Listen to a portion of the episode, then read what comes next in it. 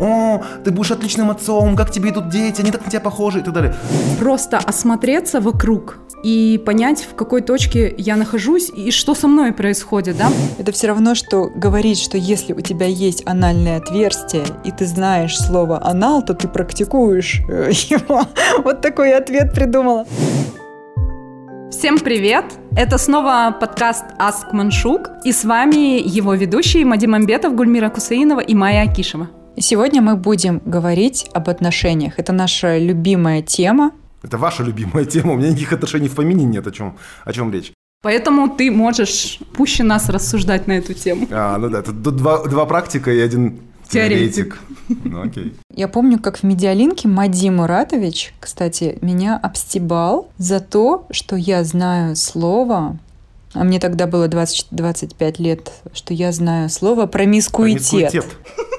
Я возмутилась, ну что-то там ему сказала, а потом я пришла домой, и вот это вот эспри дескалье, да, задним умом уже крепок, и я начала придумывать ему ответы, и думаю, надо было ему так сказать, а, что типа знают, что такое промискуитет, те, кто ведет подобный образ жизни. Я хотела ему сказать, это знаешь, это все равно, что говорить, что если у тебя есть анальное отверстие, и ты знаешь слово анал, то ты практикуешь э, его. Вот такой ответ придумала.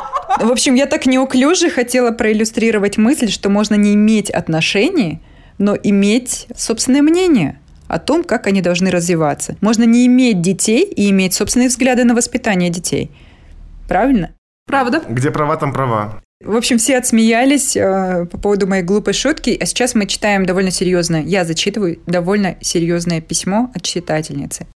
Я сейчас живу с двумя детьми, 7 месяцев и 2 года, два с половиной года у родителей мужа. Мой муж находится в России. В 2018 году, будучи беременной первым ребенком, я разрешила и даже сама подтолкнула мужа уехать туда учиться. Он уехал, мне было тяжело, но мы решили, что когда ребенок подрастет немного, мы воссоединимся. В итоге прошел почти год. За все время муж приезжал на три дня примерно раз в три месяца. Летом 2018 года, когда учебный год закончился, ему предложили работу. Он позвонил мне и сказал, что отказался. А я сказала, чтобы он сходил на собеседование и попробовал, ведь отказаться можно всегда. Работа мужу очень понравилась, да и деньги были не лишними. Так прошло лето. В сентябре 2018, когда дочери было уже 10 месяцев, мы приехали в Россию и прожили втроем 3 месяца. Вернулись под Новый год. И перед этим я узнала о своей второй беременности. Мы решили, что я останусь в Казахстане до рождения ребенка.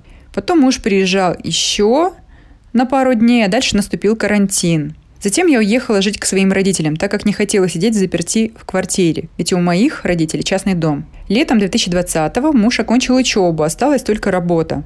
В итоге родила второго ребенка я тоже в Казахстане. Договорились мы с мужем, что он приедет и заберет нас всех после Карканан-Шагару. Когда ребенку исполнилось два месяца, я уехала обратно в город ждать мужа и ждала его на новый 2021 год. Он не приехал и до сих пор не приехал. Он не хочет бросать работу, так как ему предлагают уехать за границу. Там открывается новый офис. Я очень подавлена, так как он не хочет приезжать, потому что если приедет, то не сможет уехать в Россию. Мне тяжело. В последнее время начала болеть спина. С детьми в основном я сама, родители на работе. Мне стало тяжело морально после вопросов со стороны о том, когда приедет муж и почему он нас не забирает. Я стала ему писать, изливать все, на что услышала от него, что я вечно ною, всегда чем-то недовольна, и что я не справляюсь всего лишь с двумя детьми. Были моменты, когда я ему звонила, а он не отвечал, говорил, что работает. Были неприятные моменты, когда он отдыхал с коллегами и писал, что занят, что они что-то отмечают. И да, я доверяю своему мужу, я знаю, что он мне не изменяет. Когда мы не были мужем и женой, он уезжал учиться на полгода в Америку, и я больше всех желала ему, чтобы у него получилось уехать. Честно говоря, я не знаю, что делать, поэтому пишу сюда. Что бы вы сделали на моем месте и на месте моего мужа? В общем-то, тут очень много подробностей, которые, наверное, не так важны для сути, для понимания ситуации. Поэтому мы можем просто резюмировать ситуацию. Из-за карантина семейная пара оказалась разлученной. Муж в одной стороне, жена в другой стороне, и ситуация усугубилась тем, что у жены, два, ну, вернее, у них обоих, но жена заботится о двух маленьких детях. Ей тяжело.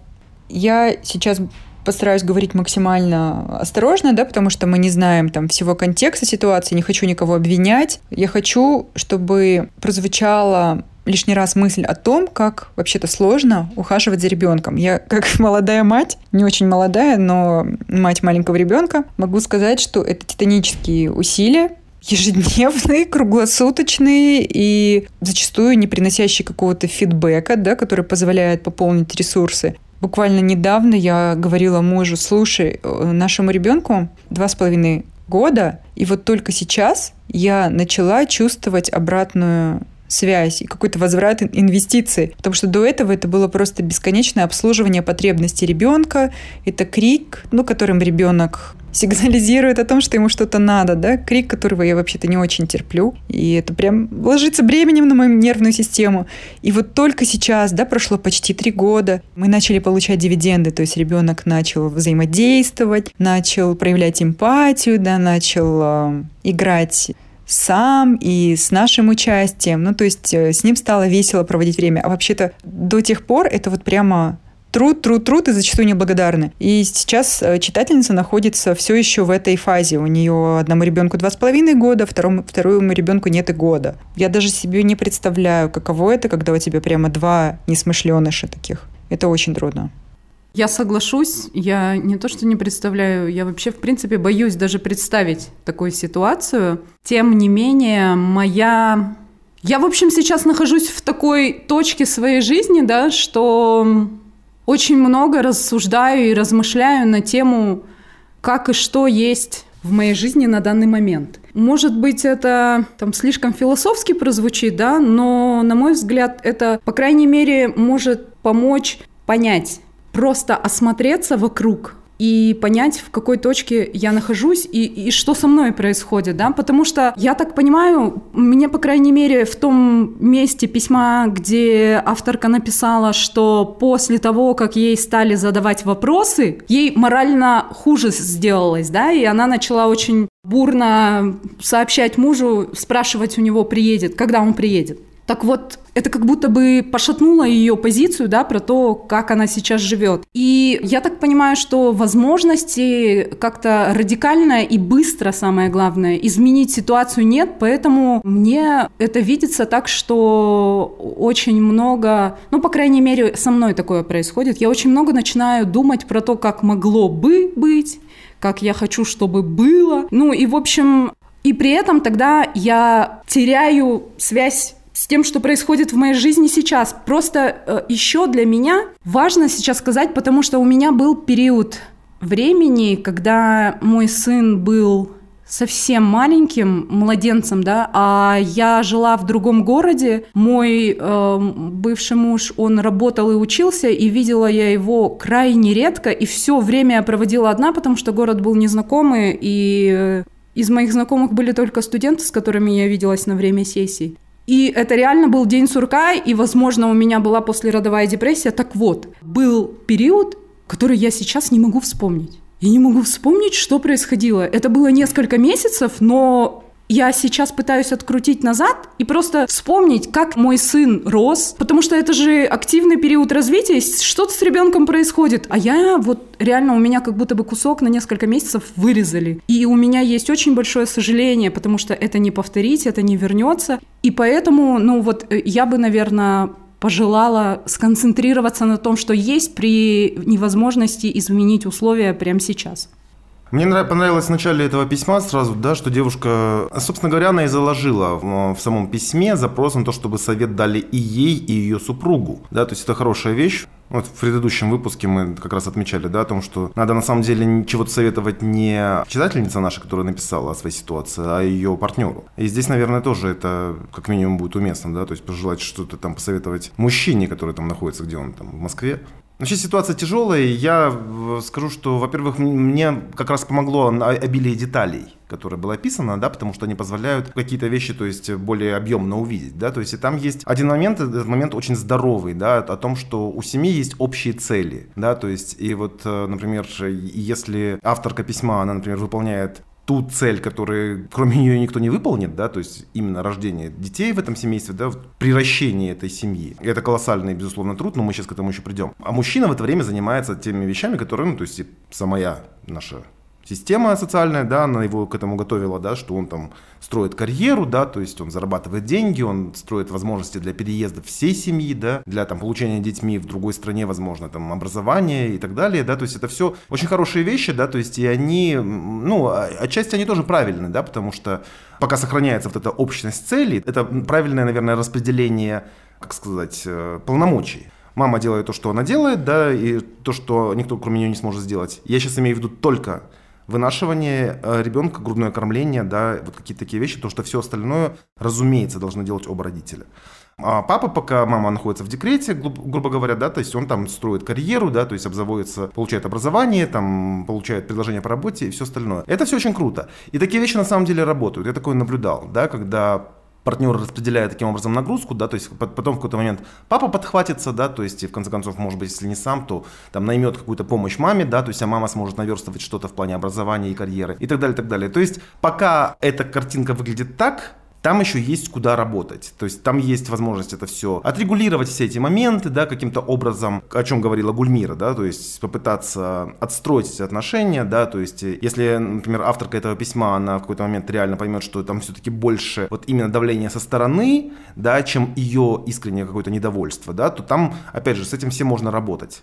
Но я думаю, что ситуация, конечно, не такая. Ну, вернее, не, не, не настолько она радужная, да, к сожалению, потому что, ну, какие-то нюансы, они, ну, довольно печальные, и ни, ни в коем случае я сейчас не призываю там каким-то э, негативным выводам или прочему, да, то есть, но это нам очередной раз повод задуматься над тем, опять же, то есть, опять же, о чем мы говорили в предыдущем выпуске и во многих предыдущих тоже, да, о том, что какие цены кто как платит, и самое главное, есть вот объективная цена, да, что женщина тратит на, вот сейчас особенно, когда одному ребенку 2 года, другому 7 месяцев, да, то есть она тратит колоссальный ресурс, то есть практически все свое время, именно 24 часа в сутки, да, то есть на то, чтобы обслуживать нужды, которые ну, то есть э- эту работу невозможно не отложить, не делегировать, ее невозможно остановить, невозможно сказать, я устала, мне нужно перезагрузиться, я уезжаю на три дня там в горный резорт передохнуть. То есть это абсолютно а, безвыходная ситуация. То есть она вынуждена там находиться. Находиться там, где она находится, да, заниматься тем, чем она занимается. И, судя по всему, папа этого не понимает, ну, мне бы хотелось сказать от слова вообще, но я надеюсь, это не так, да. То есть, но вот комментарий о том, что, типа, ты не справляешься всего лишь с двумя маленькими детьми,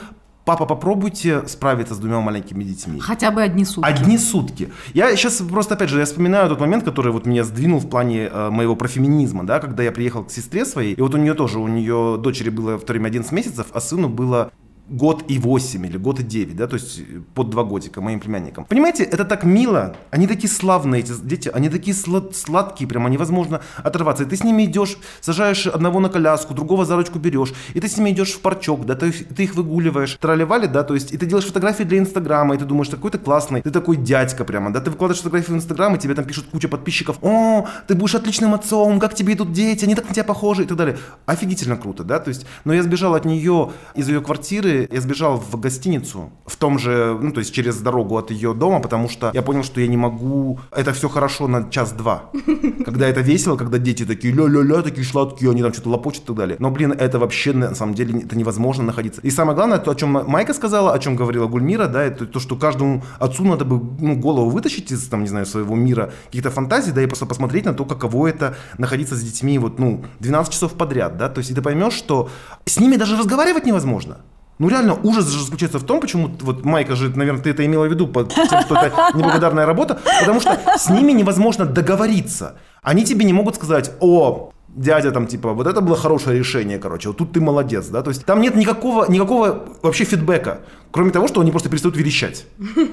Да, то есть и, и, единственное, то есть твоя награда это то, что они перестают орать, например, да, или там, а все остальное они все равно продолжают делать, потому что даже когда они сыты и выспались, они, они продолжают лазить по всей квартире, разбрасывать игрушки и так далее и подобное, и это происходит, учитывая, что у них еще энергии до хренища, да, то есть это происходит постоянно, а когда Понимаете, когда они там, типа, были мои племянники маленькими, мне было всего лишь там 31 с половиной, 32 года. То есть я был гораздо моложе, чем сейчас, и уже тогда у меня уже, говорю, за за полсуток у меня язык был на плече, и состояние было такое, типа, если я отсюда не свалю в гостиницу, где я смогу открыть банку холодного пива и включить там, не знаю, какой-нибудь сериал, я просто двинусь чикой. Я посмотрел на свою сестру и подумал, а как она это делает? А как моя мать это делала? Как делали мои бабушки? Вот я почему это все, опять же, с таким, может быть, с ненужными, да, подробностями, ненужным пылом это рассказываю, это просто для того, чтобы, если нас папа слушает, надо понимать, что это атас. Женщина оказалась, супруга, авторка этого письма, оказалась в ситуации, на самом деле, ну, то есть ну, вообще, ну, как бы нелегкой, вот, мягко говоря, да. И вот э, говорить ей, что там, типа, ты не можешь справляться даже с двумя детьми, что ты все время ноешь,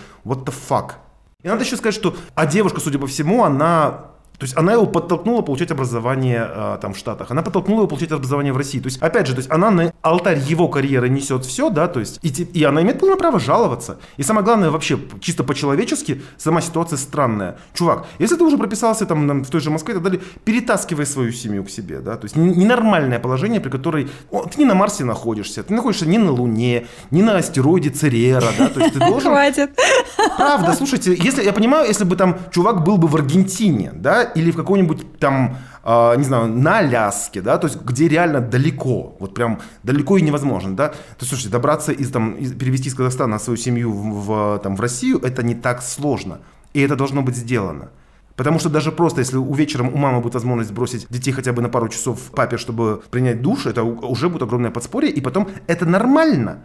Так, ну, то есть семья не может быть такая. То есть Гульмира чувствует какое-то сожаление и, возможно, даже какие-то угрызения совести из-за того, что она не помнит нескольких месяцев из детства своих детей, а тут пап, папенька спокойненько совершенно первые 7 месяцев ребенка он просто не знает. Он просто не помнит, как этот ребенок, держал ли он голову, когда у него начал зуб прорезаться, да, то есть какие он там делал гримасы, какие он первые звуки издавал.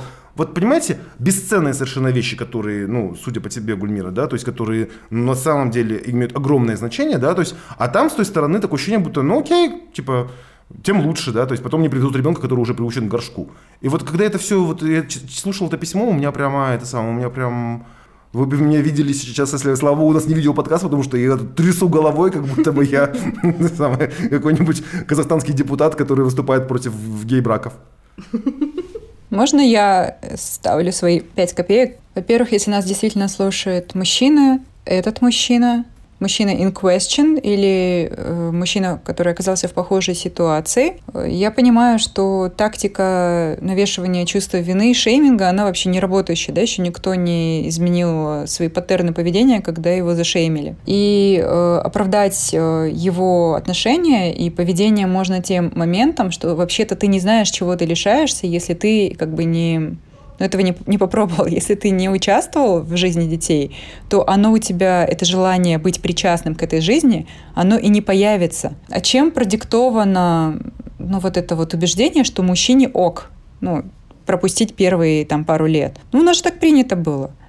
У нас же было принято, что мужчина в нем просыпаются отцовские чувства, когда ребенок начинает разговаривать, ходить, и желательно играть в футбол, и желательно, чтобы это был мальчик еще. Или такая э, сорвиголова девочка, с которой можно заниматься мужскими забавами, да, а не косички плести или в куколок играть, да. И я поэтому сейчас э, с особой нежностью и пристальным вниманием коллекционера выцепляю из своей среды в том числе информационные кейсы обратного отношения отцов к отцовству. Когда я вижу вот эти проявления отцовского интереса к ребенку не потому, что он продолжение любимой женщины, не потому, что он продолжение рода, да, какое-то там мифическое твое ДНК, а потому что, ну вот, есть живой интерес, да, в общении с другим маленьким человеком, который тебя любит, безусловно, да, который зависит от тебя, за которого ты несешь ответственность, и в твоих силах обеспечить для него хорошую жизнь, счастливое детство, да, дать ему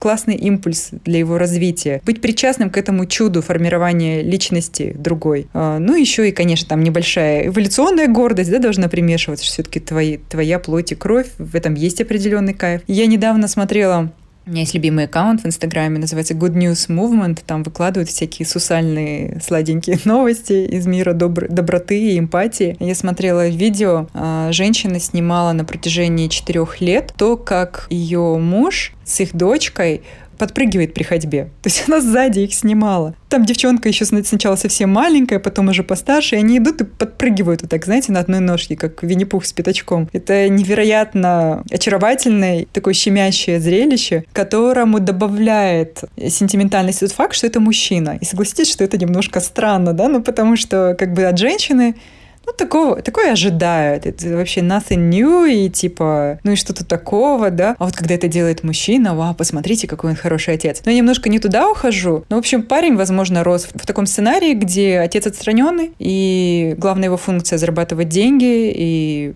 там не пить, не бить, деньги домой приносить, это уже супер круто, и ты вообще супер мужик. Но сейчас времена поменялись, и до нас дойдет эта волна. Отцовство сейчас одна из важных сфер жизни мужчины.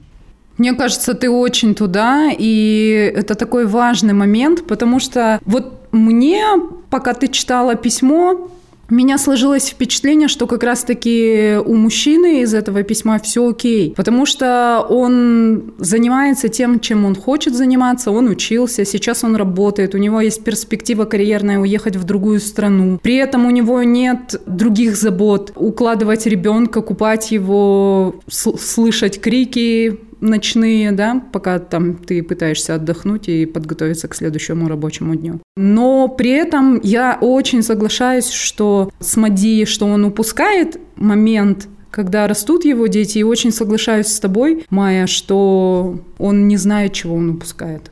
И в этом, мне кажется, вообще есть большая трагедия. Это большая драма, правда. Так что я предлагаю участникам ситуации спокойно, без обвинений, шейминга, ее обсудить. И просто, мне кажется, немножко не хватает коммуникации, да, понять, куда, куда вообще семейство движется, да, какой план, вообще какой, каков план действий, что делать. И если уж прямо сейчас воссоединение невозможно, наверное, просить э, говорить о том, что нужна помощница по уходу за детьми, по хозяйству, потому что это колоссальная нагрузка. Мы вас понимаем, автор письма. Учитывая, что меня зашеймили за то, что я зашеймил, я бы хотел закончить свою мысль на том, что, ну, вообще по письму чувствуется, что у пары изначально хороший базис. Да, если, например, авторка письма пишет, что, например, она уверена в том, что муж ей не изменяет, это уже говорит о высоком уровне доверия. Если они хорошо взаимодействуют именно в плане, вот, ну, как минимум, супруга, если она подталкивает мужа, да, и способствует его карьерному росту, то это тоже хороший признак на самом деле. Поэтому я думаю, что да, в итоге, если к нашему совету прислушиваются, да, то есть типа попробуют люди коммуницировать нормально, да, то есть оказавшись по, по твоему совету в каком-то правильном месте ментально, да, то есть э, поняв, что от, отслоив то, что приходит снаружи из социума, да, то есть от, там, от подруг, которые спрашивают, где твой муж, там, что ты живешь соломенной вдовой, да, или что-то еще, да, то есть и из этой позиции попробовать договориться, да, а если со стороны мужа будет эмпатия и вообще и вот это ощущение того, что он многого лишается, и это на самом деле трагедия и драма, то, наверное, все сработает, все это сделается, то есть и все будет, все наладится, и все будет хорошо. Хорошая есть база.